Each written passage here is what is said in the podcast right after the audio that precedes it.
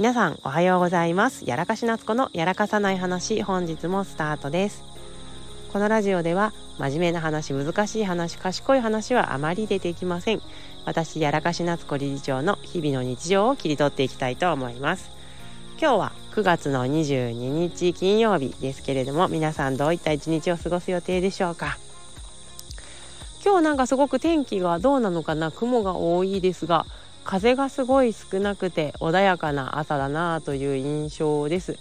まあ、まだ朝の5時20分ぐらいなので外は真っ暗ではありますけれどもすごく風は穏やかですね昨日なんかこの収録をしていたら風が強すぎてスマホにずっとガサガサガサガサガサ ガサガサガサって音が入っていましたけれどもどうなんでしょう今日はねちょっと落ち着いてるかなと思います。そういえばあの昨日ラジオの収録の時にあの散歩中にもしこの真っ暗な中でイノシシが出たらどうしようって話をちょっとしたと思うんですけれどもまああのそのイノシシとかが出ないように何をしたらいいですかっていう対策をですね Facebook に投稿したところまあたくさんの人がコメントを書いてくださいました。ありがとうございました。そしてなんと一番多かったのがまさかのクマスズクマ鈴ってイノシシなのにクマの鈴ってクマ出たら怖いしやばいし終わるし。そう。クマの鈴かと思いながら実際クマ鈴はあのイノシシに効果があるんでしょうかね。ちょっとはさすがに私も分かりませんけどクマ鈴つけながら歩くのかと思いながらちょっと笑いながら読んでおりました。まあ、でもそれ以外にもねあの懐中電灯の中でもあの首からぶら下げたりするタイプがあるよと教えてもらったんで確かにそれいいかもと。頭にセットするやつはねちょっと本気すぎるのでさすがに恥ずかしいかなと思ってですね。あの一応たまにねあの近所の人にすれ違うんですよ。たまにね。頭にちょっとさあの懐中電灯セットしている長岡家のお嫁さんちょっと嫌でしょと思ってちょっとさすがに嫌だなと思ったんでやめます。あの首から下げるやつを探してこようと思います。なんかこう懐中電灯もあれですね。首から下げたりとかいろいろあんだなと思ってですね。初めてあのみんなから教えてもらったのでちょっとなんか今度なんだホームセンターかな？電気屋さんかな？に行って懐中電灯を物色してこようと思います。ちなみに今日はあの普通に手持ちタイプの懐中電灯を普通にぶら下げてプラプラと歩いております。相変わらずスズムシの音が賑やかです。さて今日はねちょっと不満の吐き方不満の吐き方をちょっとねあのあの言葉にしようかなと思っております。私自身あんまり集団に向かって不満を言うってことをしないようにしてるんですね。まあ特定のグループ内のやり取りであったりとかコミュニティの中にこうなんか不満を投下するっていうことをあまりしないようにしています。これってちょっと理由があってですね今日はその話をちょっと深掘りしていこうと思うんですけどまあ私自身というか誰だってですけど生きていく中であの不満とか文句言いたい時とか、まあ、愚痴を言いたい時とか山ほどあると思うんですけど皆さんそういう時って誰にねあのどういうふうにこう愚痴を吐き出しますかね？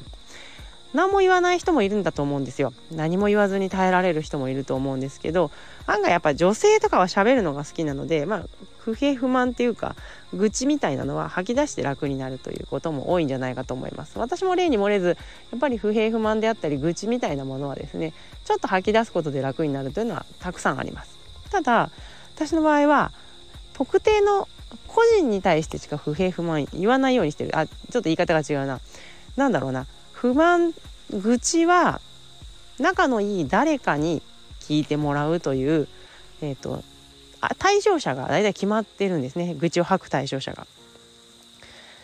グループ内に投下するってことはしないんですよ。うん、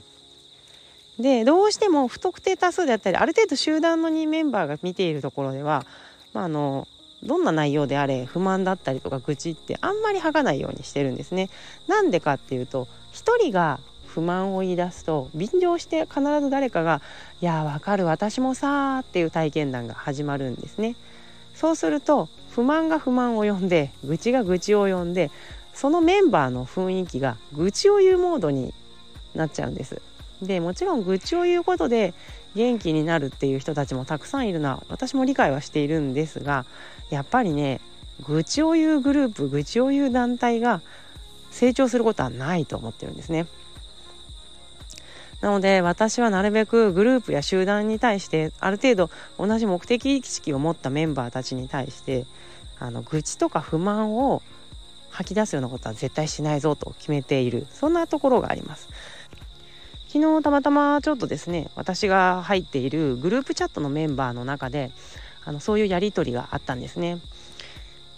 まあとあるえっと、自分のお仕事の中でちょっとこう愚痴りたい部分が出てきたこんな現象があったんだよひどいよね聞いてっていう現象があったんですけどまあ一人がそれを始めるとですね必ず集団があやあれは良くないこれは良くないっていうまああの解決しない愚痴が始まるんですね。でこれってすごくグループの成長を停滞させるなというふうに思っていてちょっと遠巻きに私は見ておりました。私自身はあの愚痴とかを言ったり不満を言ったところで成長はしないと思っています。もちろん愚痴や不満は言います。言うんですけどそれを言い合うことで良くなるってことは絶対にないと思ってるんですね。吐き出して自分の中から生まれるものを変えていく必要性はあると思うんですけどそれで何かグループが伸びていくってことは絶対にないと。だからこそ私はですね不満とか愚痴っていうのを集団に向かって言うってことはしないぞと決めています。皆さんもね愚痴を言ったり何かしらこう吐き出したい時あると思うんですけど信用における特定の誰かにちょっと聞いてもらってそしてすっきりしたらリセットして集団の前では言わない。なるべく信用できる人と2人でその話をするぐらいの方がいいんじゃないのかなと思います。ちなみに私は今日の夜大好きなお友達と,、えーと、ディナーに行く予定なんですけどちょっと最近の愚痴を彼女に聞いてもらってそしてその内容は表に出さずに明日からの仕事のまた活力にしていきたいなと思っています。皆さんも体の中にストレスをためることは良くないですけれども吐き出し方工夫してみてください。はい。というわけで、やらかし夏子のやらかさない話、9月22日、今日はここまでにしたいと思います。それではまた、バイバイ。